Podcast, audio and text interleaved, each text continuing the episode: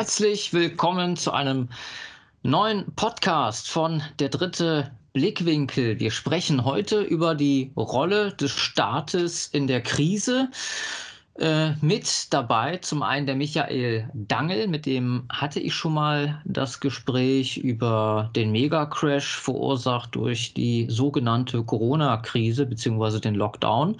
Diplomkaufmann und ein, nennen wir es mal in Anführungsstrichen, Kreuzritter der Marktwirtschaft. Und auf der anderen Seite möchte ich es mal sagen, den Peter Steinborn, mittlerweile äh, wohl Ökonom und Ingenieur und Peter legt Wert auf die Verantwortung zwischen Staat, Bürger und Unternehmen. Ja, die Rolle des Staates in der Krise. Ein starker Staat ist äh, wichtig in so einer Krisenzeit, jedoch äh, hängt es davon ab, was für eine Art von Mensch diesen Staat repräsentiert. Sind diese Menschen kompetent genug? Äh, wissen sie, was sie tun? Sind sie vielleicht nur äh, Handlanger und spielen quasi äh, das Lied, was irgendwelche Lobbyisten für sie äh, vorzeigen? Darüber wollen wir äh, sprechen. Ich würde sagen, äh, Michael, du hattest mal den Begriff des Nachtwächterstaates in den Raum geworfen. Was kann man darunter verstehen? Gut, ich meine, Nachtwächterstaat ist nicht der klassische Begriff des äh, Marktliberalismus. Ähm, ich sehe die Rolle des Staates, was die Wirtschaft anbetrifft, lediglich darin, Rahmenbedingungen, sprich Ordnungspolitik zu schaffen. Es gibt keinen schlechteren Unternehmer als den Staat. Mhm. Meine beste Überzeugung. Was bedeutet Ordnungspolitik? Vielleicht blöder Begriff. Es geht vor allen Dingen darum, Marktkonzentration zu verhindern und die, die Rahmenbedingungen weiterhin aufrechtzuerhalten, dass marktwirtschaftliche Prozesse funktionieren. Das ist die alleinige Aufgabe, die ich dem Staat in der Wirtschaft zubillige. Deswegen könnte man mich fast als Libertären in der Wirtschaftsauffassung bezeichnen. Ja, meinst du denn auch, dass, dass der Markt alles selbst regelt? Also der, ist es so, dass du die Meinung hast, dass der Staat sich da gar nicht äh, groß einmischen soll? Dass, also, äh, absolut. Also ich sage, was wir jetzt haben, es wurde manchmal von linker oder sozialistischer Seite äh, behauptet, äh, wir hätten eine marktradikale Entwicklung in Deutschland. Ich halte es für einen völligen Nonsens. Mehr als 50 Prozent aller Preise werden durch den Staat oder zumindest partiell durch den Staat äh, geprägt, was eine absolute Katastrophe ist. Es gibt nur einen Mechanismus, ja, der zu hoher Effizienz führt und zur idealer Marktallokation, also Allokation der, der, der entsprechenden Faktoren, und das ist der Preis. Und je mehr sich der Staat hier zurückhält, umso besser. Das ist meine feste Überzeugung. Ne? Mhm. Mag so nicht unbedingt in die typische äh, Denke von Vertretern der nationalen Idee passen, aber das ist meine feste Überzeugung, die sie einfach aus jetzt mehr als 30 Jahren Beschäftigung mit dem ökonomischen Sujet herausgebildet hat. Ja, das habe ich zum Beispiel einen Einwurf und zwar, wie hältst du es denn mit äh, Wasserprivatisierung oder Privatisierung des Gesundheitssystems? Ich hatte nämlich mal so eine ähnliche Diskussion mit dem äh, YouTuber Hyperion. Das ich ist ja auch so ein, ne, so ein AfD. Ja. ja, ganz genau. Und äh, da, der hat ja auch, ich will jetzt, also wir sind noch am Anfang des Gesprächs, aber der hatte auch das eingeworfen, was du gerade gesagt hast. Und da habe ich ihm ganz klar widersprochen. Äh, wir sehen nämlich gerade, was das Gesundheitswesen angeht, äh, spreche ich hier aus leidlicher Erfahrung. Wir haben hier diese Helios AG und da werden dann einfach äh, äh, Kliniken, Geburtsstationen dicht gemacht, wo äh, die sich nicht rentieren, obwohl das äh, finde ich schon pervers, im Gesundheitssystem von äh, Rendite zu sprechen. Da soll ja erstmal der Mensch im Mittelpunkt stehen. Also würdest du das sogar auch auf solche Dinge, solche Bereiche ausdehnen? Also müssen wir verdammt aufpassen. Ne? Wir haben im Moment eigentlich die Überlagerung des gesamten Wirtschaftslebens durch diese gesundheitliche Notsituation. Und äh, ich möchte eine Frage wirklich ganz weiterhin. Also einmal Wasser. Wasser als Lebensgrundlage, ein lebensnotwendiges Mittel. Ja? Und demgegenüber Gesundheitssystem, was so ziemlich das Schwierigste in Deutschland überhaupt ist. Ja? Deswegen gibt es zu Recht wirklich Gesundheitsexperten. Äh, fangen wir mit dem Wasser an. Also, wann immer ein Staat wirtschaftet, wirtschaftet er nach meiner festen Überzeugung scheiße. Er hat noch nie irgendwas vernünftig gemacht. Das Einzige, was ich mir vorstellen kann, und das wäre vielleicht die Brücke, die wir zwischen uns beide bauen können, ja, Das wäre dann die öffentliche private Partnerschaft. Das heißt, du hättest einen Minderheitsanteil äh, der Gemeinde oder des Landes oder des Bundes, zum Beispiel an der Wasserwirtschaft. Die hätte dann ein Vetorecht, wäre dann sozusagen nachgebildet äh, der Konstruktion bei Volkswagen, wenn du das was sagt. Ne? Da das Land Niedersachsen ja auch ein Widerspruchsrecht. Ne? Aber das wäre dann sozusagen Treuhänder des staatlichen oder kommunalen Anteils, der das verwaltet, der aber niemals Beamter sein darf. Denn die Beamten sind die katastrophalsten äh, Ökonomen der Welt, dicht gefolgt von den Politikern oder vielleicht auch umgekehrt. Ja, aber das wäre eine Wasserwirtschaft oder Energieversorgung, ne, dass hier nicht Preise durch die Decke gehen, aus, rein aus Renditebestrebungen. Wunderbar. Weil das Gesundheitssektor, hier haben wir einen Geburtsfehler der Bundesrepublik Deutschland. Ähm, wir haben ja im Prinzip zwei Zweige. Wir haben die private Krankenversicherung und wir haben die gesetzliche Krankenversicherung. Und hier beginnt der Geburtsfehler schon. Ja. Und äh, dass man nun eigentlich sagt, diese ganzen Kliniken, Helios bei euch, bei uns SLK-Kliniken, das sind gemeinnützige Gesellschaften, ne, dass man hier eigentlich sozusagen Gesundheitsökonomie betreibt, halte ich auch für pervers. Aber es liegt vor allen Dingen daran, dass die Krankenversicherung an sich nicht nachhaltig strukturiert ist. Es sind ja gar nicht alle in gleichem Umfang beteiligt. Also insofern, wenn bei der Krankenversicherung ohnehin schon marktwirtschaftliche Prozesse völlig außer, außen vor liegen, ne, dass eigentlich die Versicherung gar nicht an sich gleichmäßig ausgerichtet ist, dann führt es nicht so, zu so katastrophalen Ergebnissen wie jetzt. Also ich sage, das ist kein Fehler der Marktwirtschaft, sondern der Aufbau der Krankenversicherung ist generell falsch. Ähnlich wie die Rentenversicherung, in der ja Unternehmer wie ich nicht einbezahle, aber du als Arbeitnehmer oder auch andere einbezahlen müssen, Beamte aber beispielsweise nicht. Das sind alles Konstruktionsfehler des Versicherungssystems. Aber ich bleibe meiner Überzeugung, was das Wasser anbetrifft. Und das ganze Krankenversicherungssystem müssen wir vollständig neu aufziehen. So führt es aufgrund der Fehlkonstruktion zu perversen oder wirklich schon perfiden und auch, kann man sagen, menschenverachtenden Ergebnissen. Völlig richtig. Ja. Peter, wie siehst du das? Ja, ich sehe das doch tatsächlich ein klein wenig anders. Ähm, und zwar ähm, würde ich da erstmal bei Grundlegenden anfangen. Wenn wir von Ökonomie sprechen, also von Wirtschaften, dann spielt der Staat aus meiner Sicht oder muss der Staat eine sehr wichtige Rolle sogar spielen. Ähm, auch von der Etymologie, also sprich von der Wortherkunft her alleine schon, bedeutet ja Ökonomie. Ökonomie kommt von Eukos, äh, was so viel wie Haus oder auch äh, Hauswesen, Heimat bedeuten kann. Äh, also es ist altgriechisch und äh, wenn Aristoteles seinerzeit diesen Begriff Eukos verwendet hat, dann hat er auch nicht selten den Staat oder eben auch die Familie damit gemeint. Und zugleich hat er eben gesagt, äh, das finde ich ganz interessant, sinngemäß, dass äh, wie im Samen der ganze Baum veranlagt ist, so ist im Menschen der Staat als solches veranlagt. Was bedeutet, dass jede menschliche Gemeinschaft äh, zu ab einer gewissen Größenordnung zum Staat neigt. Und ähm, das kommt äh, aus der Ökonomie. Also mit der Arbeitsteilung der Gesellschaft, der Menschen, ist überhaupt, also durch die Arbeitsteilung erst Gesellschaft oder Gemeinschaft entstanden, also durch die Ökonomie sozusagen. Und äh, durch, äh, dadurch sind also ähm, ja, Daseinsvorsorgegemeinschaften gebildet worden, wie zuerst in der Familie, in den Familienbetrieben, in der Dorfgemeinschaft bis hin halt eben zum Staat. Und äh, daher hat der Staat eine unheimlich wichtige Aufgabe, weil er nämlich der Ordnungsrahmen einer jeden Gesellschaft ist. Er ist sozusagen, er gibt die Gesellschaftsordnung äh, oder erlässt die Gesellschaftsordnung und äh, prüft und, und äh, muss kontrollieren, dass dieselbe eingehalten wird. Daher ist für mich die, sind, gibt es hier drei Rollen. Es gibt einmal den Staat, der das äh, große Ganze darstellt. Dann gibt es den Bürger, den Menschen, der das Einzelne, das Teil sozusagen darstellt, wo wir wieder bei diesem aristotelischen Satz, das Ganze ist mehr als die Summe seiner Teile sind. Und dann gibt es da eben noch den Markt, worin wir äh, Bürger auch als Akteure fungieren. Und äh, der, der Markt wird repräsentiert durch die Unternehmen. Und äh, wir sind ja alle, irgendwo organisieren wir uns in solchen Körperschaften. Egal ob nun als Unternehmer oder eben als Angestellter.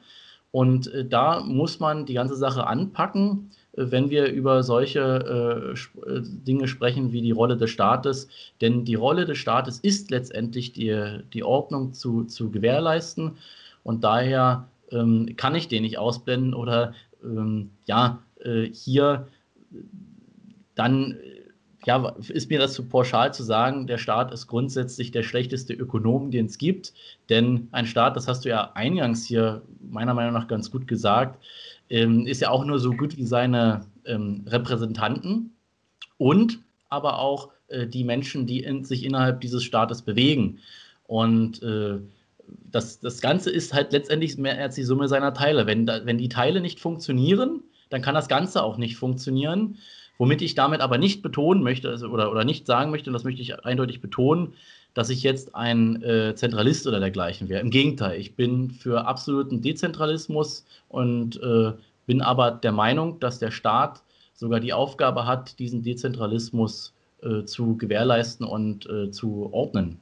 Also ich, ich sage eben, äh, wenn wir dann vielleicht mal in der Lage sind, dann diese, diese von mir so viel zitierte äh, Dangelsche Matrix der nationalen Idee einzublenden, dann ist es eben ein sehr ganzheitlicher Ansatz, den der Peter wählt.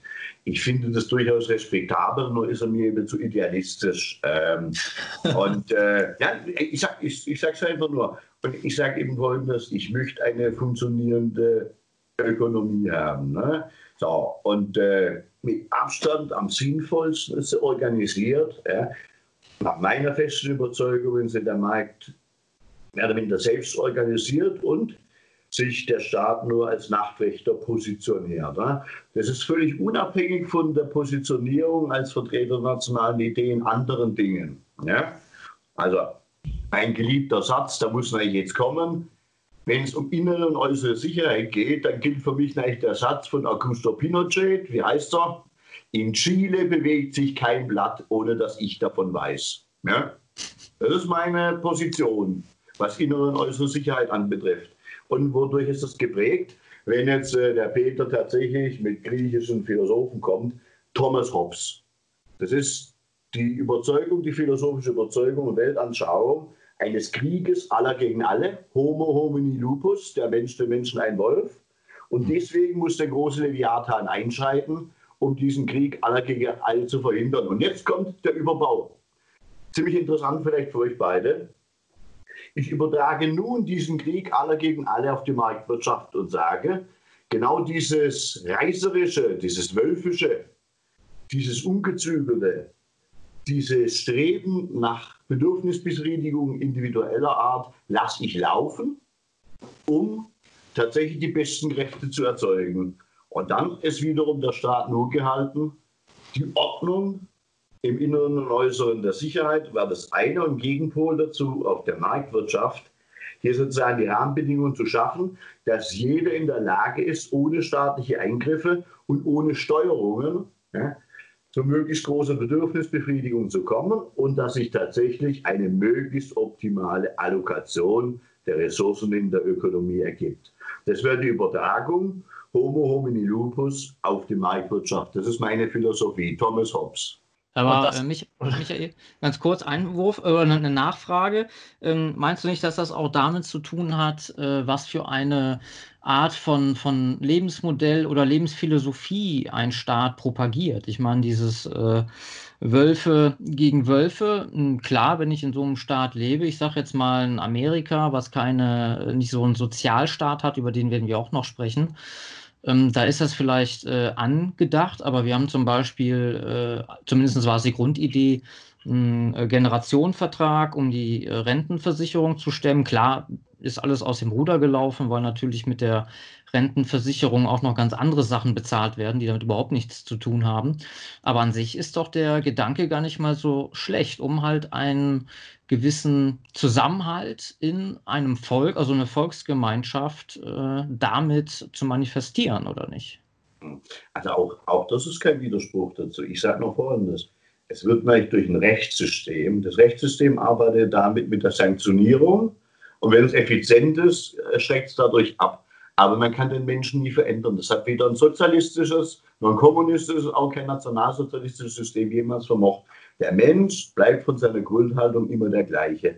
Und ich sage, ich habe jetzt ein knallhart realistisches Bild und ich sage, wenn jeder nach Eigennutz strebt, für das, wenn dieser Markt dann tatsächlich funktioniert und der Staat dafür sorgt, zum bestmöglichen Nutzen für alle. Hm? Das ist kein idealistisches Bild, das ist ein sehr, sehr ultrarealistisches Bild. Es hat sich aber meiner Meinung nach gezeigt, dass so tatsächlich die möglichst große, möglichst großer Wohlstand erwirtschaftet werden kann. Das sind ja meine drei Dinge.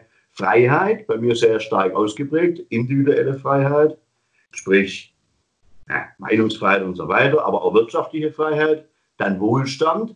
Wohlstand gibt es nur durch Marktwirtschaft und zwar möglichst ungestört durch den Staat und Sicherheit. Äh, das wird sozusagen die Trilogie. Der starke Staat sorgt für innere und äußere Sicherheit, gewährleistet sozusagen, dass Leute möglichst nach Eigennutz streben. Dadurch scheint mir die, der Wohlstand am ehesten äh, förderbar. Und alle sozialistischen Systeme, auch nationalsozialistische Systeme, haben ja immer kläglich gescheitert. Auch die Wirtschaftspolitik des Nationalsozialismus war ja eine einzige Katastrophe. Ähm, man darf das nicht nur an diesem großen äh, Investitionsprogramm des Nationalsozialismus sehen. War ja spiegelbildlich in den USA Teddy Roosevelt, the New Deal, sondern es war ja totaler Schwachsinn. Es gab Reichskommissare, die die Brezelpreise kontrolliert hatten. Ja?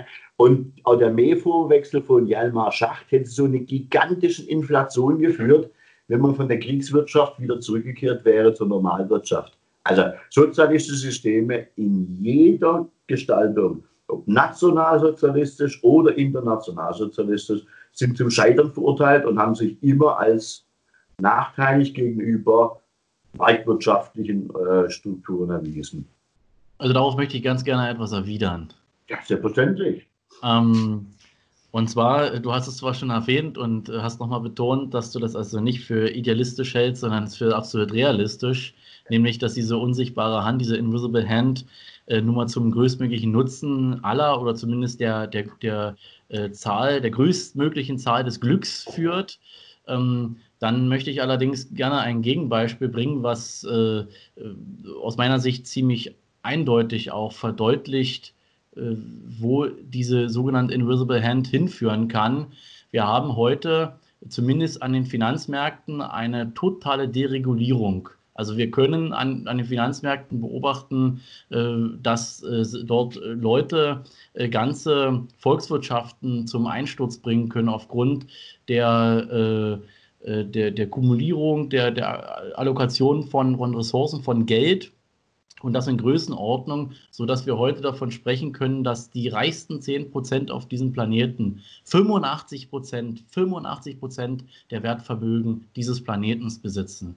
Das ist äh, ein System, äh, wo ich nicht mehr erkennen kann, dass da der größtmögliche Nutzen für sämtliche Menschen auf diesem Planeten oder für den Großteil der, äh, der Gesellschaft rauskommt, sondern es ist letztendlich so, äh, das ist die Beobachtung, die ich mache, dass wenn wir äh, diese äh, Deregulierung zulassen, dass wenn wir äh, offene Märkte zulassen, also unkontrolliert meine ich damit, äh, ich bin nicht grundsätzlich gegen freien Markt, ja, ich bin nicht gegen freie Marktwirtschaft, im Gegenteil, ich halte das auch für großenteils sehr sinnvoll, ähm, aber eben nicht um jeden Preis. Wenn der Preis der ist, dass wenige Menschen sich so unglaublich bereichern können, dank des Zinseszinseffektes, äh, durch ein exponentielles Wachstum, was man in der Natur außer beim, äh, bei der Verbreitung äh, eines Virus oder eines, eines Krebsgeschwürs nicht, nicht kennt, ähm, so viel Vermögen aneignen kann, dass äh, unheimlich viele Menschen dabei am Ende runter, hinten runterfallen. Und wir haben beispielsweise in unserer Gesellschaft,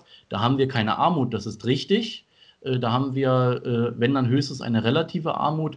Aber es ist so, dass die Schere zwischen denen, die viel haben und denen, die wenig haben, immer weiter auseinandergeht. Und das äh, führt letztendlich eben tatsächlich zu diesem Kampf aller gegen alle, äh, weil dann äh, die, die beste Voraussetzung dafür gegeben ist, dass sich zwei Klassen unversöhnlich gegenüberstehen und die Gesellschaft dann tatsächlich zum, zum, zur Eruption kommt. Und das ist etwas, was wir insbesondere an den Finanzmärkten beobachten können, wo wir sehen können, dass wenige Geldhäuser äh, den ganzen, die, die Börsen auf diesem Planeten kontrollieren und dass die kleinen Anleger, die vielleicht tatsächlich mal eine Mark in einem guten Unternehmen machen möchten, äh, tatsächlich äh, hinten runterfallen, weil äh, ja diese, diese Finanzmärkte am Ende überhaupt gar nicht mehr die Realwirtschaft widerspiegeln, eben weil es wenige Leute gibt, die in der Lage sind, die Zahlungsströme, die Geldströme zu kontrollieren. Und das führt eben auch, oder das kann auch eine Folge äh, dieser hm, ja, Staatenlosigkeit oder wir haben ja keinen Nachtwächterstaat, wir haben ja aus meiner Sicht einen Nachtblindenstaat, also einen Staat, der überhaupt gar nicht mehr interveniert, äh, der äh, besteuert ja letztendlich tatsächlich nur den Mittelstand, er besteuert äh, die, die kleinen Leute und die großen Jungs, die haben dann die Möglichkeiten, das brauche ich dir nicht als Steuerberater erklären, das kann natürlich ein kleiner auch, aber das lohnt sich natürlich erst ab einem gewissen Betrag, dann vielleicht ihr Geld in Stiftungen oder vermögensverwaltende Gesellschaften zu schieben und dann Steuern äh, komplett zu sparen, sogar gar nichts äh, an Steuern zu bezahlen, bezahlen zu müssen. Und das sind alles äh, Auswüchse, die eben passieren, weil man hier tatsächlich äh, nach diesem Prinzip des Utilitarismus, dem ich übrigens widerspreche, ich glaube nicht, dass die Welt komplett darauf ausgerichtet ist, der Mensch komplett darauf ausgerichtet ist, nach, seinem Nutzen, sondern da bin ich wirklich bei Aristoteles oder bei, bei äh, Platon, ähm, dass wir so etwas wie ein ein Telos in uns tragen, dass wir äh, wirklich nach Gemeinschaft streben. Das äh, ist auch, das kann man auch neurobiologisch äh, erklären, dass wir Menschen, wir sind, wir sind Gesellschaftsleben, Lebewesen, wir sind der sogenannte Sohn Politikon, ein Lebewesen innerhalb einer Polisgemeinschaft, einer politischen Gemeinschaft. Der Mensch strebt allgemein nach Politik nicht, um ein Zweckbündnis einzugehen. So wäre es ja wirklich, wenn man nach dieser Nutzentheorie oder nach Thomas Hobbes geht, äh, dass man also hier, dass die zwei Kriegsparteien zusammenschließen und einen Gesellschaftsvertrag oder einen Vertrag unterschreiben, sondern er strebt letztendlich nach Gemeinschaft. Ansonsten möchte ich bitte erklärt bekommen, äh, wie äh, ist es, äh, warum streben wir Menschen natürlich gesehen dazu, äh, uns mindestens in einer Gemeinschaft zwischen Mann und Frau oder wie auch immer geartet zwischen zwei Menschen zusammenzufinden und im besten Fall, dass daraus sich eine Familie ergibt. Also das ist eine Gemeinschaft, die aus dem tiefsten Inneren kommt und da sehe ich jetzt keinen rein ökonomisch, ökonomistischen Zweck, das äh, mag äh, mal früher so gewesen sein, da kann man das gut begründen, aber heute, gut, die ähm, Scheidungsraten, die sprechen jetzt vielleicht nicht unbedingt dafür, aber es gibt, trotzdem streben wir dazu oder danach, äh, uns mit anderen Menschen zu verbünden, die wir lieben lernen, die wir, mit denen wir Familie gründen und äh, das hat nicht nur rein ökonomische Hintergründe oder, oder, oder, oder besser gesagt, weil ökonomisch ist es schon am Ende, nach dem Begriff her, es hat nicht rein einen zweckorientierten Grund. Und das ist nämlich der gewaltige Unterschied. Wir sind, was das Finanzsystem anbetrifft, überhaupt gar nicht weit auseinander. Denn ich als knallharter Vertreter der österreichischen Schule sage natürlich, es gibt ja auch überhaupt gar keine richtigen marktwirtschaftlichen Prozesse im Weltfinanzsystem mehr. Ich spreche hier von Finanzialismus. Ja? Also eine Mixtur des Begriffes Finanzsystem und Sozialismus, äh, liegt daran, und das ist die, die bekannte Ursache oder beziehungsweise die Erfahrung gewesen, Weltfinanzkrise 2008, äh, HRE, einer der größten äh, Immobilienbetreiber der Welt, der die jeweils versichert hat, äh, stand ja vom Ruin und der Staat ist hier als Kreditgeber eingeschritten. Aber wer hat profitiert von diesen Rettungsmaßnahmen? Fast nur Großbanken. Man spricht hier vom sogenannten Cantillon-Effekt.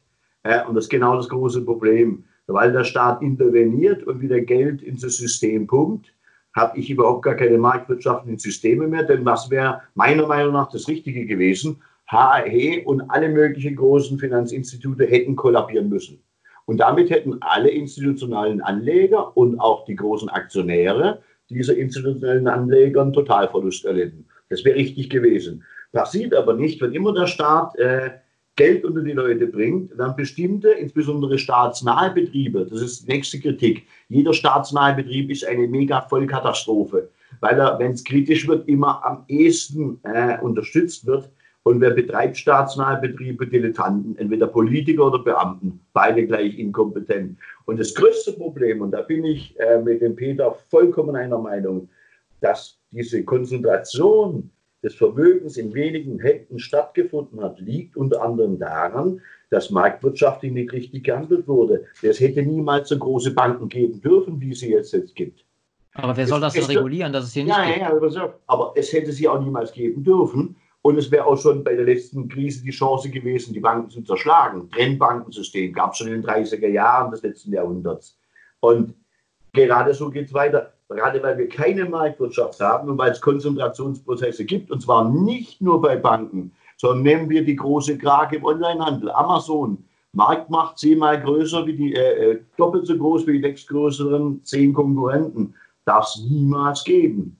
Und das ist mein Ansatz, den ich hier habe. Also Finanzsystem, Fehlentwicklung, gebe ich vollkommen recht, nur ich sehe die Ursache an einer anderen Stelle. Ne? Also die letzte Finanzkrise und die kommende Finanzkrise wird wieder eine Chance bieten, ja? diejenigen, die sie verkalkuliert haben, äh, über die Klinge springen zu lassen. Aber dann kommt der Staat und rettet genau wieder die Investoren. Das war schon bei der letzten Finanzkrise der riesige Fehler. Hat übrigens ein Antrag der Linken damals zutage gefördert, wem eigentlich diese ganzen Rettungsgelder des Staates zugute kamen. Investmentbanken der USA, unter anderem dann eine katholische, evangelische Kirche, Deutsche Bank. Es wurden genau die Falschen gerettet. Aber das kann auch vielleicht auch daran liegen, dass äh, die sogenannten Politiker, die hier das Sagen haben, in äh, den gleichen, ähm, sagen wir mal, äh, multinationalen Konzernen und äh, Gruppierungen aktiv sind und dass die sich denen eher äh, ähm, verbunden fühlen als äh, dem Wähler, der ihnen ihre Stimme gegeben hat. Also da sind wir wieder bei einem strukturellen Problem. Das ist ja richtig euphemistisch ausgedrückt. Oder man kann auch sagen, dass die gekauft worden sind. Äh, das muss man auch wirklich ganz so deutlich sagen. Es gibt Austauschprogramme. Ähm, ich würde letztendlich sagen, ähm, ich, ich sage, der Staat wurde gekapert. Also, dass der Staat hier solche Interventionsmaßnahmen betreibt, die wirklich nicht mehr nachvollziehbar für den normalen Menschen sind, äh, ist genau wie du es eben gerade schon angedeutet hast, liegt daran, weil ja diese superreichen Leute, und ich beim besten Willen, ich bin nicht gegen Reichtum, im Gegenteil, ich finde, dass äh, äh, Reichtum Freiheit bedeutet und äh, gönne das auch jemanden, der dafür auch äh, etwas geleistet hat. Das steht völlig außer Frage. Es gibt aber irgendwo Grenzen und äh, wenn es keine Grenzen mehr geben kann und oder keine mehr gibt und ich anhand äh, mein, mein, mein Vermögen exponentiell wächst, dann, äh, wenn ich einmal eine Million habe, dann muss ich schon richtig dämlich sein, innerhalb dieses Finanzsystems äh, das Geld auch wieder zu verlieren. Also ich äh, wäre wirklich nicht auf den Kopf gefallen, dass das Geldsystem verstanden hat, der wird aus einer Million ein paar Millionen machen und äh, das geht dann von Generation zu Generation, voraussichtlich, dass die Nachfolgegeneration auch äh, so pfiffig ist, dann immer so weiter und dann äh, konzentriert sich so viel Kapital, dass ich ganze Politiker, Staaten, Regierungen kaufen kann und das haben wir jetzt eben. Anders kann man sich das ja gar nicht erklären,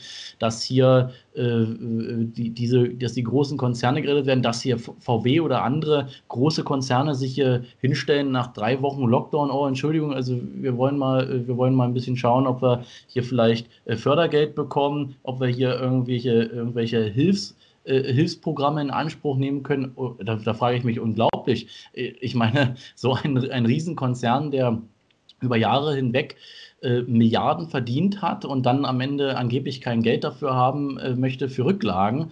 Also das ist, das ist äh, unbegreiflich so etwas und das kann ich mir nur erklären, äh, dass es hier ja, man kann das so sagen wie du, dass es hier einfach eine gewisse Sympathie gibt oder dass es einfach tatsächlich hier auch Zweckbündnisse gibt. Zweckbündnisse, die auch auf Verträgen basieren und äh, tatsächlich nur den Nutzen äh, entsprechend ausgerichtet sind. Aber das, da kommt dann eben der, kommt dann der Großteil der Gesellschaft oder der Gemeinschaft zu kurz. Eine Gemeinschaft ist so gar nicht möglich. Äh, und an dich noch eine Frage, Peter, jetzt äh, zu dem, was der Michael gesagt hatte. Äh, er sprach ja an, dass sozialistische Systeme, ähm, Michael, habe ich dich da richtig verstanden, eher so diese die, konsequent diese Planwirtschaft betreiben? Immer. Immer.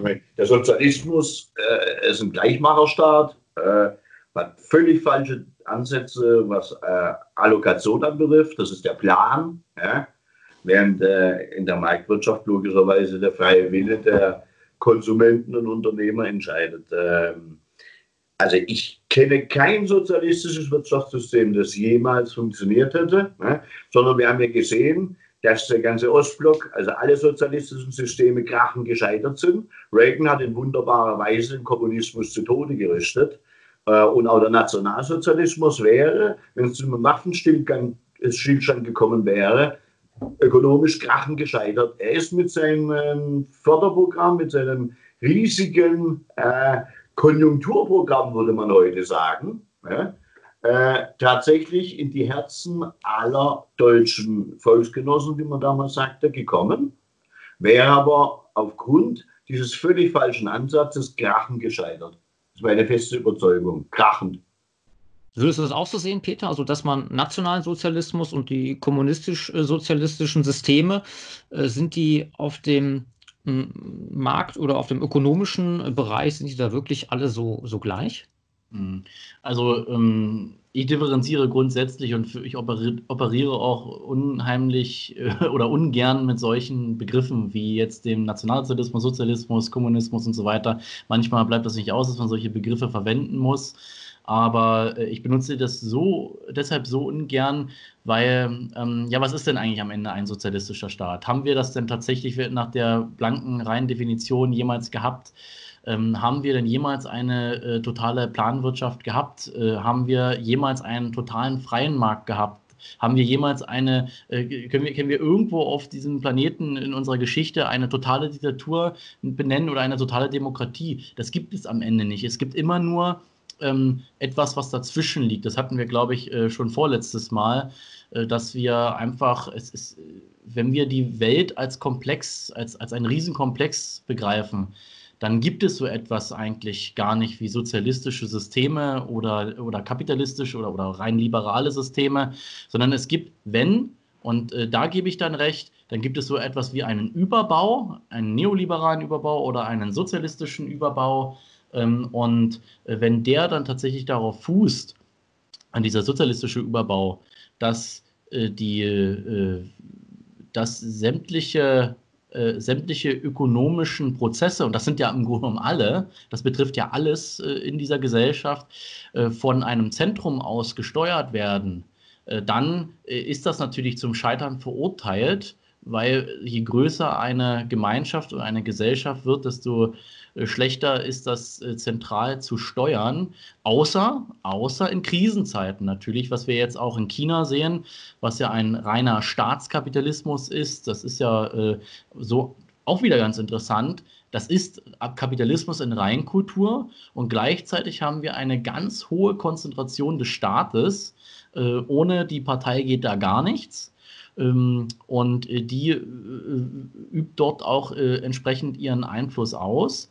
Und äh, das äh, jetzt in dieser Corona-Krise, man kann jetzt, äh, ob man jetzt nun daran glaubt, dass das so ein Killer-Virus ist oder nicht, aber die kommen zumindest scheinbar am besten mit der ganzen Situation zurecht ähm, eben und konnten relativ schnell auch reagieren, natürlich weil sie so einen Zentralstaat haben und genauso wenn wir jetzt, äh, weil das angesprochen wurde, ähm, äh, das Deutsche Reich äh, 33, 45, äh, ja, äh, also ich gehöre nicht zu den Leuten, die eine, die sagen, äh, wie es hätte kommen können, weil das wissen wir alle nicht. Das ist auch, das, das können wir einfach nicht wissen. Es ist zu dem Zeitpunkt ähm, eine, eine Zwangssituation gewesen, es ist ein, es ist Krieg da gewesen und man hat einfach hier eine, ähm, hat, ist mit einem Anspruch rangekommen hat eine, ein, ja, scheinbar überaltetes System übernommen und, und hat dort etwas Neues probiert, egal wie man jetzt dazu stehen mag, dass man dann radikale Schritte äh, einführt, äh,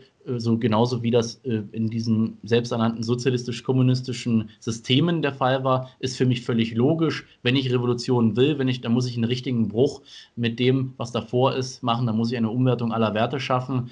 Ähm, und das heißt aber nicht, und das sehen wir ja auch an, in der Geschichte, ähm, wenn wir uns die Sowjetunion beispielsweise anschauen, wenn wir uns jetzt China anschauen, äh, dann heißt das nicht, dass das, was vielleicht am Anfang der der Revolution äh, durch, oder postuliert wird und durchgeführt wird, dann tatsächlich noch in 20, 30 Jahren Bestand hat in der, in der Praxis. Von daher, äh, nein, ich sehe das grundsätzlich nicht so, weil ich äh, da viel zu sehr differenziere. Für mich gibt es solche reinen Formen nicht, aber äh, ich bin ein Freund davon, sowohl bei liberal-kapitalistischen Systemen wie auch bei sozialistischen Systemen Ausschau zu halten nach interessanten Instrumenten, nach interessanten Programmen, nach interessanten Ansätzen, wie man äh, auf bestimmte Probleme reagieren kann. Aber die Patentlösung gibt es ja nun mal nicht, weshalb ich mich auch niemals äh, hier bezeichnen würde, eben als Sozialist oder als äh, irgendetwas anderes.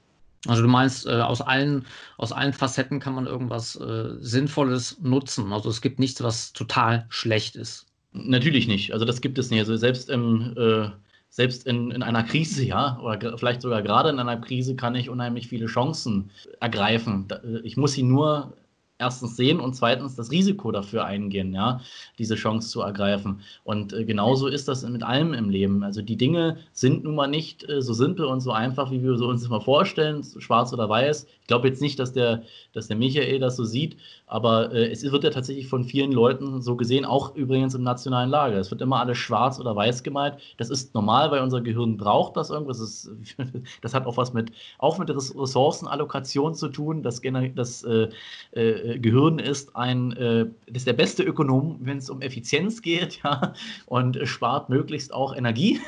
Und deswegen äh, versucht es auch immer den einfachsten Weg zu, zu wählen. Und deswegen neigen wir Menschen dazu, immer die Dinge schwarz oder weiß zu, zu malen. Und das heißt eben auch, irgendwelche äh, Dinge auch in, in ihrer Maximalform äh, zu sehen, die es aber so in der Wirklichkeit einfach nicht gibt. Und deswegen, ja, äh, bin ich da eher ein, das habe ich ja schon mal gesagt, äh, eher dialektisch ausgerichteter Mensch, jemand, der also zwischen den, zwischen den Polen äh, steht und äh, versucht, die, Dinge zu begreifen und auch weiß, dass es immer wieder Wechselwirkungen gibt, die sie verschieben. Das Thema heißt ja die Rolle des Staates in der Krise und in der Krise äh, agiert ein Staat natürlich anders als in Friedenszeiten.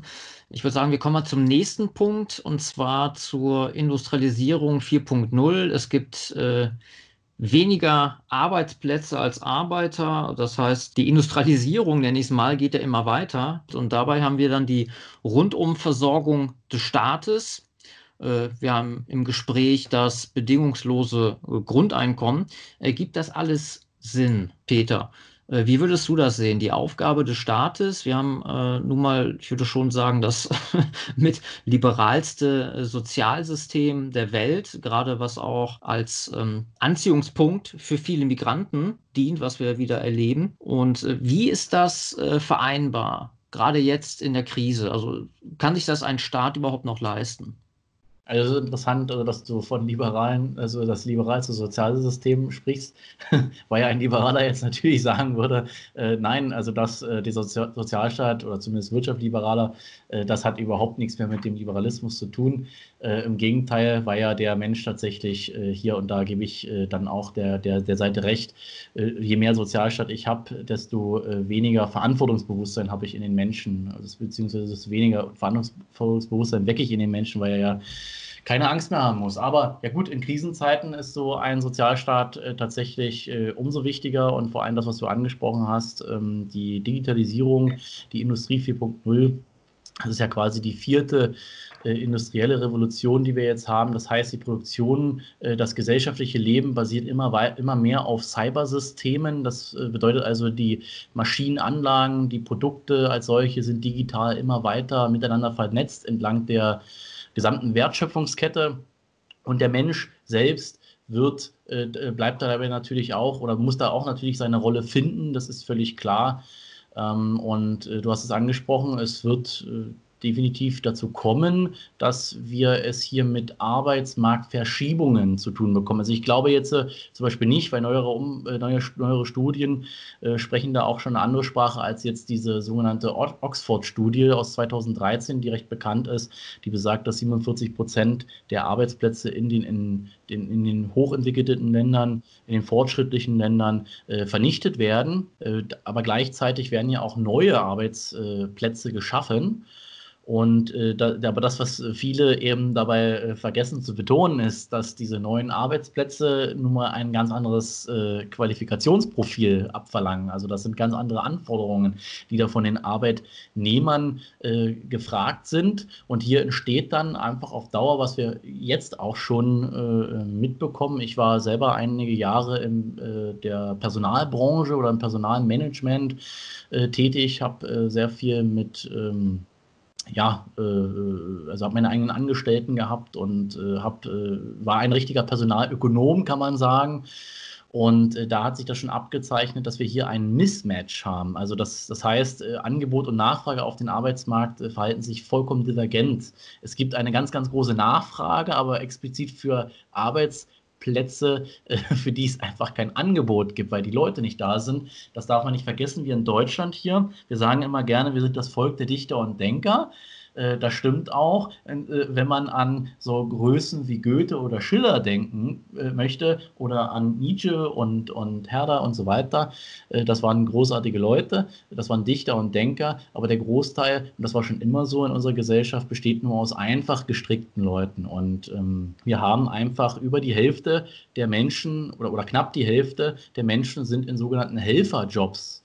Und viele davon sind auch Bullshit-Jobs. Also Bullshit-Jobs sind einfach äh, Arbeitsplätze, die will keiner, die, die will keiner haben, ja. Also die, das macht man nie, einfach nicht gerne. Ausnahmen bestätigen natürlich die Regel. Davon, da ist die Regel, äh, da ist die Rede von Leuten, die am Band stehen und den ganzen Tag wirklich immer wieder die gleiche Bewegung machen. Und das wird natürlich zunehmend ähm, oder es wird abnehmen, das wird immer weiter abnehmen, dass man solche Leute braucht. Und dann muss ich auch hier irgendwie Kompensation schaffen. Das geht gar nicht anders. Weshalb so ein bedingungsloses Grundeinkommen, was ja bedeutet, das bedeutet ja nichts weiter als, ja, dass jede Person einen bestimmten festen finanziellen Betrag bekommt, ohne diesen jemals zurückbezahlen zu müssen oder irgendeine Gegenleistung dazu äh, zu leisten. Ne? Äh, das wird auf uns zukommen, dass tatsächlich Menschen in Größenordnung in die Arbeitslosigkeit geschickt werden und äh, wenn sie sich nicht wirklich an den Riemen reißen, und bei manchen Leuten wird es vielleicht wirklich vom Potenzial her gar nicht anders gehen, dann haben sie gar keine andere Möglichkeit. Und wenn ein Staat oder die Regierenden, die Herrschenden hier äh, eine, eine Revolution, äh, gesellschaftliche Konflikte möglichst vorbeugen möchten, das Ganze nennt man Soft Power, dann, dann muss man auch hier so, über solche äh, Maßnahmen wie das bedingungslose Grundeinkommen einführen, äh, sprechen. Das ist also aus Sicht des Staates oder aus Sicht äh, dieses Systems vollkommen logisch und nachvollziehbar. Also quasi eine Art Hartz IV ohne Sanktion. Nur äh, kommen wir dann wieder auf eine, auf eine andere Ebene. Äh, ganz plump kommen die Leute mit so viel Freizeit überhaupt parat. Arbeit adelt, Arbeit, Arbeit adelt, das ist ja auch ein Grundsatz. Und meiner einer, ich habe auch äh, neben meiner regulären Arbeit eine Menge zu tun. Langeweile kommt bei mir nicht auf. Also ich könnte eigentlich noch mehr Freizeit gebrauchen, die ich in meine metapolitische Arbeit stecken kann. Aber ich sage mal, das ist ja nicht äh, repräsentativ. Also wir haben ja gerade bei den Jugendlichen viele, die gammeln einfach nur rum, die haben keinen äh, Sinn im Leben. Und Arbeit ist ja auch eine Stütze. Das heißt, sie gibt mir Struktur. Ich stehe morgens auf, ich, ich leiste etwas, ja, dann, dann komme ich nach Hause. Äh, das Gehalt ist dann der Lohn dafür, der natürlich dementsprechend hoch sein sollte als Wertschätzung für meine Tätigkeit. Aber wenn das alles wegfällt, dann äh, haben wir doch eigentlich noch mehr Verwahrlosung. Es gibt ja keinen radikaleren Antisozialisten als mich. Es gibt genauso, genauso radikale Antisozialisten und wenn ich bedingungsloses Grundeinkommen höre, dann sage ich einfach nur, wenn es niedrig genug ist, meinetwegen. Äh, es, ist, äh, es macht auf Sicht überhaupt gar keinen Sinn, äh, denn dieses System kann sich in der Tat nur dann halten und das ist unser großes Problem. Da bin ich dann naja auf Seite von, euren, von euch Moderaten oder, oder, oder äh, halbgaren äh, Sozialisten, das Einzige, wo Subventionen bzw. Transfers einsetzen müssen, das ist natürlich die Aufrechterhaltung der ökonomischen Leistungsfähigkeit durch, äh, Leistung, durch entsprechende demografische Entwicklungen. Und hier haben wir natürlich durch die westliche Dekadenz ganz extreme Schleifspuren. Äh, Konrad Adenauer sagte ja zum äh, Rentensystem, das war die Möglichkeit, hier tatsächlich ein kapitalbildendes System zu machen oder dieses Umlagesystem. Kinder werden immer geboren. War natürlich für ihn von seiner Generation völlig nachvollziehbar. Aber wir haben jetzt völlig degenerative Systeme. Nur als Beispiel, selbst die Zuwanderer aus der Türkei ja, sind spätestens ab der zweiten oder dritten Generation genauso wenig äh, regenerativ wie wir. Das heißt, äh, sie haben genauso wenig Nachkommen und keinen gesunden Bevölkerungsaufbau mehr. Und das ist die einzige Möglichkeit, hier Geld einfließen zu lassen in eine nationale Bevölkerungspolitik, um ein System überhaupt am Laufen zu halten. Nur äh, auch Hans-Werner Sinn und andere Ökonomen haben sich das ja näher angeschaut. Das heißt dann Bürgergeld und bedingungsloses Grundeinkommen und wie es auch immer heißt. Äh, es muss eben finanzierbar sein. Und die haben ein riesiges Problem. Deswegen bedingungsloses Grundeinkommen, das kann jeder Sozialist bezeichnen, wie er es möchte. Es muss nur niedrig genug sein. Ne? Äh, denn es muss einen fundamentalen Ansporn geben, zu arbeiten. Ja? Arbeit adert nicht nur, sondern es gliedert den Tag. Und äh, wenn ich diese Hartz-IV-Maten, wenn ich diese, diese bundesrepublikanische Fußabtreterschicht sehe, ja, die hier mit Schwachsinn mir tagtäglich äh, unter die Augen geht, äh, dann ist zu viel Freizeit für solche Leute von Grund auf falsch. Ja. Bei manchen muss man wirklich sagen, dass es wirklich, wirklich am besten, wenn man ihnen wirklich möglichst wenig Freiheit gibt, um dummes Zeug zu machen. Also, Jetzt habe ich eine tolle Idee. Man kann es ja abstufen. Äh, rechtsnationale YouTuber bekommen das Doppelte. Klar.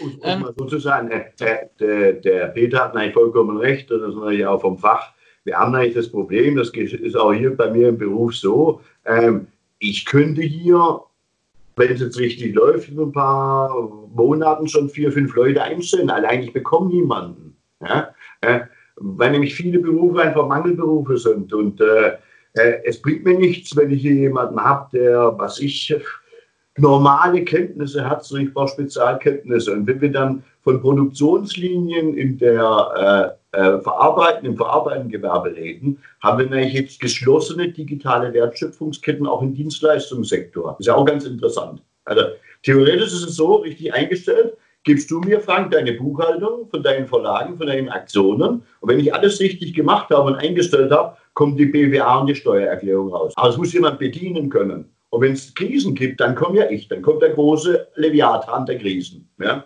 Der ist nämlich beseitigt. Äh, aber schon die Tatsache, sowas einzustellen oder auch im produzierenden Gewerbe, ist ein ungeheures Problem. Nur äh, es wird immer einfache Tätigkeiten geben. Äh, ich denke, die Studie, die der Peter angesprochen hat, äh, die ist auf dem richtigen Weg. Wir haben auch eine ungeheure Überalterung der Gesellschaft. Im Bereich Pflege, Betreuung und so weiter und so fort gibt es Tätigkeiten, die bisher viele gesehen haben. Und was auch noch wichtig ist und was meiner Meinung nach völlig äh, durch den Rost fällt, das sehe ich hier, weil ich mittelständische Betriebe äh, betreue, das Handwerk kommt mir völlig zu kurz. Ne? Es heißt immer, die Wirtschaft, da werden immer verfickt große Konzerne gesehen, ja? die interessieren mich einen Scheißdreck. Ja? Sondern mich interessieren die ganz normalen Firmen. Ja? Und wenn ich jetzt sehe, was wir hier für, für eine Abwanderung bzw. einen Verlust von Kompetenz und handwerklichen Fähigkeiten haben, dadurch, dass jetzt einfach Personen entweder ihr biologisches Schicksal, das Schicksal des Irdischen erleiden oder einfach in Rente gehen oder krank werden, da haben wir so einen kompletten Abfluss, so einen gigantisch hohen, dass noch Personen aus dem produzierenden Gewerbe einfach im Handwerk eingesetzt werden können. Das fängt mit der Waschmaschine an, Gas, Wasser, Elektro, hör mir auf. Ne? Und es wird ja heute dann auch wieder schwierig. Also man kann sich da einarbeiten. Ich sehe Chancen. Ich sehe nicht so negativ, bedingungsloses Grundeinkommen, meinetwegen, wenn es niedrig genug ist, nicht, dass sich dann irgendwelche parasitäre Elemente nur die Füße hochlegen. Und es sind nicht nur, nicht nur unsere Zuwanderer, ne, die sich in parasitärer Weise betätigen, sondern es sind ja leider auch viele deutsche Landsleute, die sich einfach nur wie asoziale Trittbrettfahrer verhalten. Ja klar, die hier diesen äh, BRD-dekadenten Zeitgeist halt in genau. sich aufgesogen haben. Da muss man auf jeden Fall was dagegen tun. Nur frage ich mich, also wir haben gesagt, es werden immer mehr Arbeitsressourcen freigesetzt äh, auf den sagen wir mal, auf den einfachen, äh, in den einfachen Tätigkeiten. Es fehlen aber dann die Qualifizierten. Ja, ganz einfaches Beispiel. Ich habe eine, eine, Firma, ich stelle da jetzt einen äh, tollen, äh, eine große Maschine hin, die ersetzt äh, drei Mitarbeiter. Aber dann muss ich natürlich einen qualifizierten Mitarbeiter haben, einen, der dann auch diese eine Maschine bedienen kann. Kann man so das vereinfacht den Zustand so beschreiben? Das, das wird tatsächlich auch so kommen und vor allem geht es ja dann noch weiter. Der muss die Maschine nicht nur bedienen können, sondern es muss auch einer die Maschine instand halten können, ja. Und da sich eben mit der ähm, Programmiertechnik und so weiter auszukennen, äh, mit der, wenn wir dann auch im Bereich künstliche Intelligenz reinkommen, da werden hochqualifizierte Leute, aber eben auch äh, gerade auch Facharbeiter, wirklich äh, hochqualifizierte Facharbeiter im Bereich der Instandhaltung und so weiter auch äh, gefragt sein. Aber äh, wirklich die, die Knöpfchendrücker, davon brauche ich ja nicht allzu viele, wenn ich eine völlig vollautomatisierte und durchcomputerisierte äh, Produktionsstrecke habe. Dann ja, aber von den, von den Fachleuten ja auch nicht. Also ein ganz einfaches Beispiel. Ich habe ja mal zwölf Jahre lang in einer Druckerei gearbeitet. Und es war dann, irgendwann kam diese ganze Internetgeschichte. Äh, Man schickt dann eine Datei hin, kriegt dann äh, tatsächlich, äh, ich sage jetzt mal einfach mal ein Beispiel, du kriegst da äh, 1000 Werbezettel A4 für einen Preis. Dafür hat meine Druckerei mittelständischer Betrieb nicht mal das Papier eingekauft. Ja? Das heißt, du hast den Mitarbeiter nicht bezahlt, du hast keine, äh, die Maschine nicht bezahlt und du hast noch nicht mal die Farbe, die du auf das Papier draufdruckst, bezahlt. Und äh, diese, diese Online-Druckereien, die haben alles voll automatisiert. Ja? Die haben dann vielleicht noch zwei Hiwis, die schneiden die Sachen, wenn es nicht auch schon äh, komplett automatisiert ist und verpacken das. Und du hast einen Facharbeiter, der, wie du schon sagst, die Maschine bedienen kann. Das heißt, äh, das, was früher 20 Leute gemacht haben, machen jetzt nur noch drei. Einer, der was, sage ich mal, der die Kompetenz besitzt und der seine zwei, zwei Handlanger. Das heißt, wir haben ja trotz, auch wenn neue, hochqualifizierte Berufsfelder äh, frei werden, die werden geschaffen, aber ähm, die in ihrer, in ihrer Anzahl nicht das auffangen, was äh, an Arbeitskapazitäten frei wird. Doch, doch, das denke ich schon. Und äh, neueste Studien äh, gehen davon auch aus, beziehungsweise haben das zum Ergebnis, dass äh, so viele neue, es werden noch völlig neue Berufe entstehen, durch die Digitalisierung, an die wir jetzt auch noch gar nicht denken. Äh, davon geht man schon aus. Und ich kann mir das auch gut vorstellen, weil wir haben ja, ist ja nicht die erste industrielle Revolution, die wir haben, sondern wir haben ja schon drei hinter uns. Und da war das auch jedes Mal so, dass sich die Arbeitsmärkte massiv verschoben haben, dass in, vor allem in der Produktion, dass sich das immer weiter, wie du schon gesagt hast, ist immer produktiver geworden. Man brauchte immer weniger äh, äh, Einsatzkräfte. Das heißt also auch, äh, es ist effizienter geworden, man brauchte weniger Ressourcen. Und äh, dann haben aber diese Leute eben äh, eine, eine Alternative gefunden. Bestes, nehmen wir mal ein Beispiel, äh, zum Beispiel der, der Hufschmied früher, ja, wo es noch Kutschen und Pferde gab, da, der hat halt eben damals sein Geld damit verdient, dort die, die ähm, die Pferde halt eben zu behufen. Und als dann das Auto aufkam und dann marktfähig wurde und so weiter, dann ist ja natürlich der Beruf an sich überflüssig geworden, aber dafür kam der Kfz-Mechaniker. Und dann ist halt Kfz-Mechaniker, äh, dann hat er die Entscheidung gehabt, ob er was anderes macht oder Kfz-Mechaniker oder halt eben verhungert.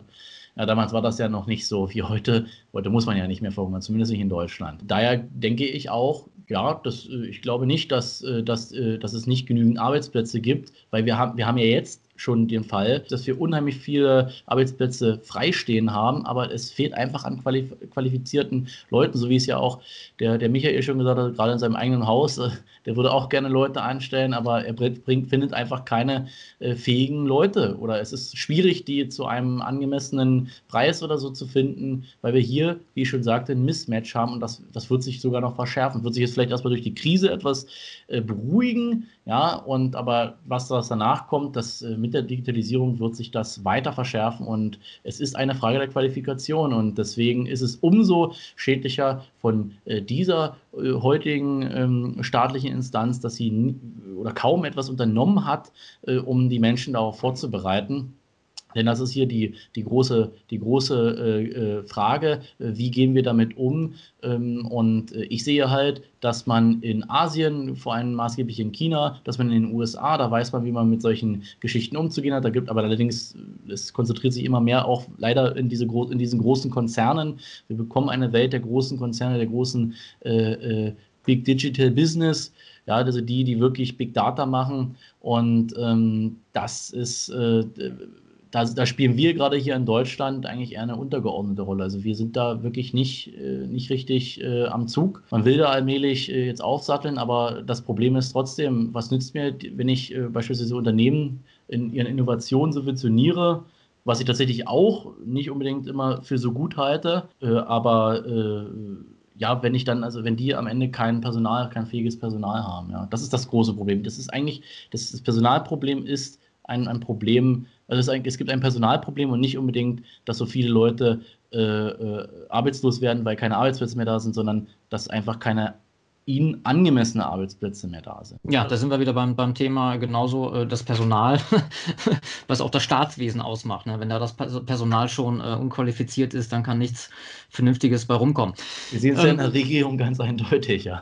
Den größten Fachkräftemangel. Ja, wie kann man den beheben? Beziehungsweise soll der überhaupt behoben werden? Ne? Also ich meine, System äh, Ähm, stabilisierend äh, wäre es ja nicht, wenn man dort Menschen mit dem gewissen Weitblick positionieren würde, weil äh, das wäre ja kontraproduktiv im Sinne der Herrschenden. Äh, wo wir jetzt eigentlich auch schon zum letzten Punkt kommen, es sei denn, der Michael möchte noch was ergänzen? Ja, nee, also meine, äh, Subventionen sind natürlich für mich als, als äh, Anhänger der österreichischen Schule immer ein riesiges Problem, äh, weil sie meistens falsch laufen.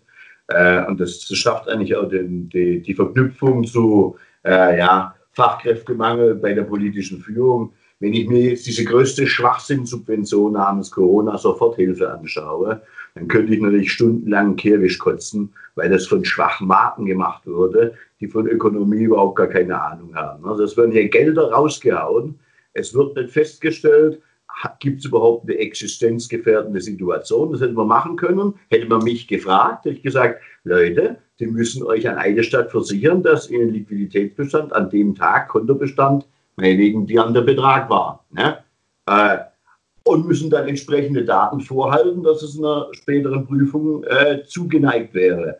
Dann hätte man das auch nicht bitte als, als äh, Fördermittel zuwenden sollen, das nicht zurückgezahlt werden soll, sondern hätte es dann bedingt gegeben, äh, mit der Steuerbehörde abgeglichen. All das ist nicht gemacht worden. So war ein schwachsinniges Helikoptergeld für kleine Unternehmen mit der Gießkanne von ökonomischen Dilettanten, von Politversagern und äh, eigentlich ist fast jeder Euro in dem Zusammenhang sinnlos geflossen, weil nicht zielgerichtet. Denn ich sage mal ganz deutlich, ich will nicht, dass diese ganzen Zombie-Firmen, dass 15 bis 20 Prozent Versagerfirmen diese Krise überlegen, sondern sie müssen alle durch die schöpferische Zerstörung in den Abboden getreten werden. Das ist Sinn und Zweck. Das wäre auch gut an dieser reinigenden Krise. Das wäre dann sowas wie die Chemotherapie äh, für die Ökonomie. Das wäre sinnvoll. Man versucht jetzt mit dem großen Zampano, und wer hat in den letzten paar Jahrzehnten, nehmen wir mal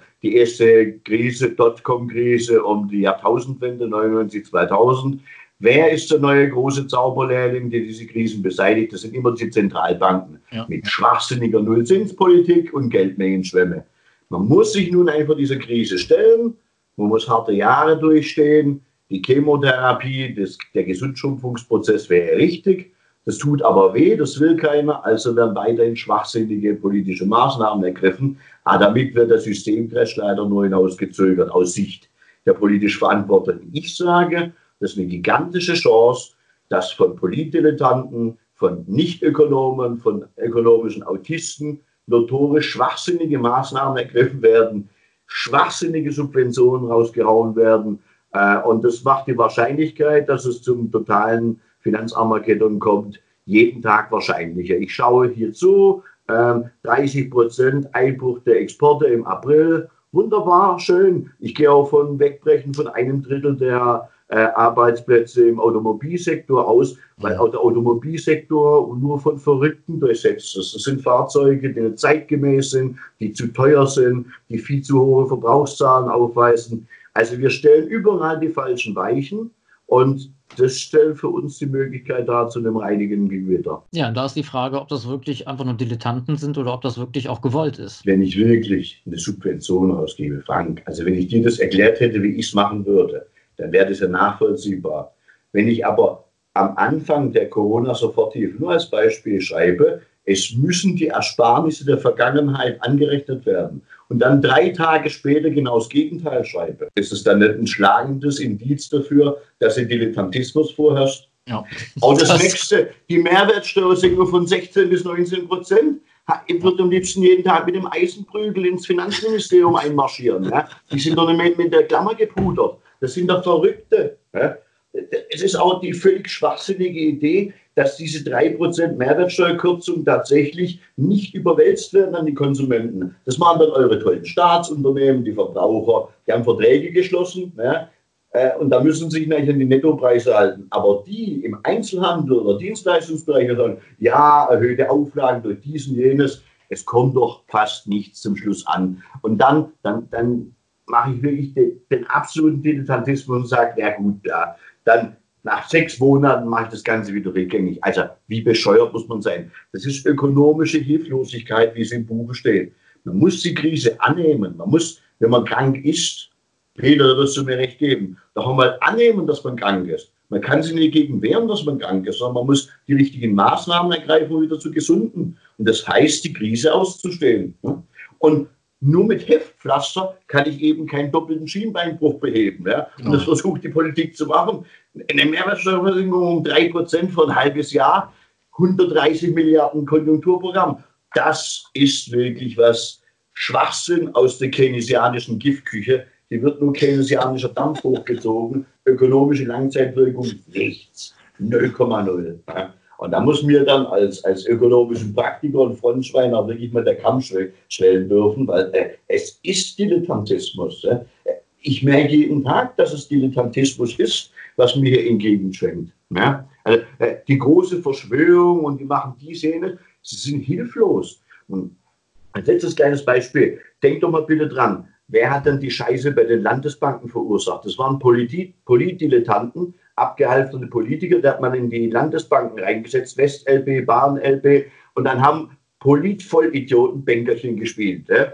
Und dann genau die gleichen Schäden, zwar kleiner, aber relativ genauso, genauso große Schäden wie die HAE erzeugt. Die mussten wieder mit Steuergeldern gerettet werden und die Profiteure waren äh, institutionelle Anleger und deren Großaktionäre. Also es ist Dilettantismus angesagt. Ja? Da muss man sich wirklich einmal die Bücher von Dr. Markus Krall durchlesen es ist in der Tat nicht so, dass hier eine Verschwörung da ist und das strukturiert, sondern es ist einfach völlig inkompetentes Personal hier am Werk, bis auf ganz, ganz wenige Ausnahmen. Also ein vernichtendes Urteil. Das hat Dr. Markus Krall. Oh, äh, da mache ich doch bessere Politik mit dem Kasten Bier im Kopf, wie diese Schwachmaten im Finanzministerium. Also das ist so, ist unglaublich. Also, es ist so falsch, das erkennt jeder, der eine Ahnung hat. Und da dieses Förderprogramm, 13 äh, Seiten Schwachsinn, äh, also dieses sogenannte Corona-Wiederaufbauprogramm der Bundesrepublik Deutschland. Hier werden dann praktisch Steuerprogramme seit 10, 15 Jahren im, im Köcher sind, die werden wieder aufgegriffen und gesagt, ah, jetzt ist wunderbar, jetzt hat man eine Option, ob man nach einer Personengesellschaft oder Kapitalgesellschaft besteuert wird, da machen wir Corona-Soforthilfe 2.0, nicht ganz so schwachsinnig, aber trotzdem blöd. Und über 13 Seiten nur Schwachsinn. Jeder, der eine schwachsinnige Idee hatte, ist an diesem Abend am Kabinettstisch gesessen und gesagt, ich stimme zu, wenn ich das bekomme. Und dann kam der Nächste, ich stimme zu, wenn ich das bekomme. Und der Dritte hat gesagt, ich stimme zu, wenn ich das bekomme. Und dann hat man ein Sammelsurium von Schwachsinn, das nur Geld kostet und gequirlte Scheiße ist. Ja, da denke ich mal, sind wir jetzt an dem Punkt, wo wir mal an einer besseren Alternative äh, basteln. Ich denke mal, das wird auch einiges, äh, einige Zeit in Anspruch nehmen. Wir sind jetzt bei einer Stunde und vier. Deswegen würde ich sagen, machen wir das im zweiten Teil.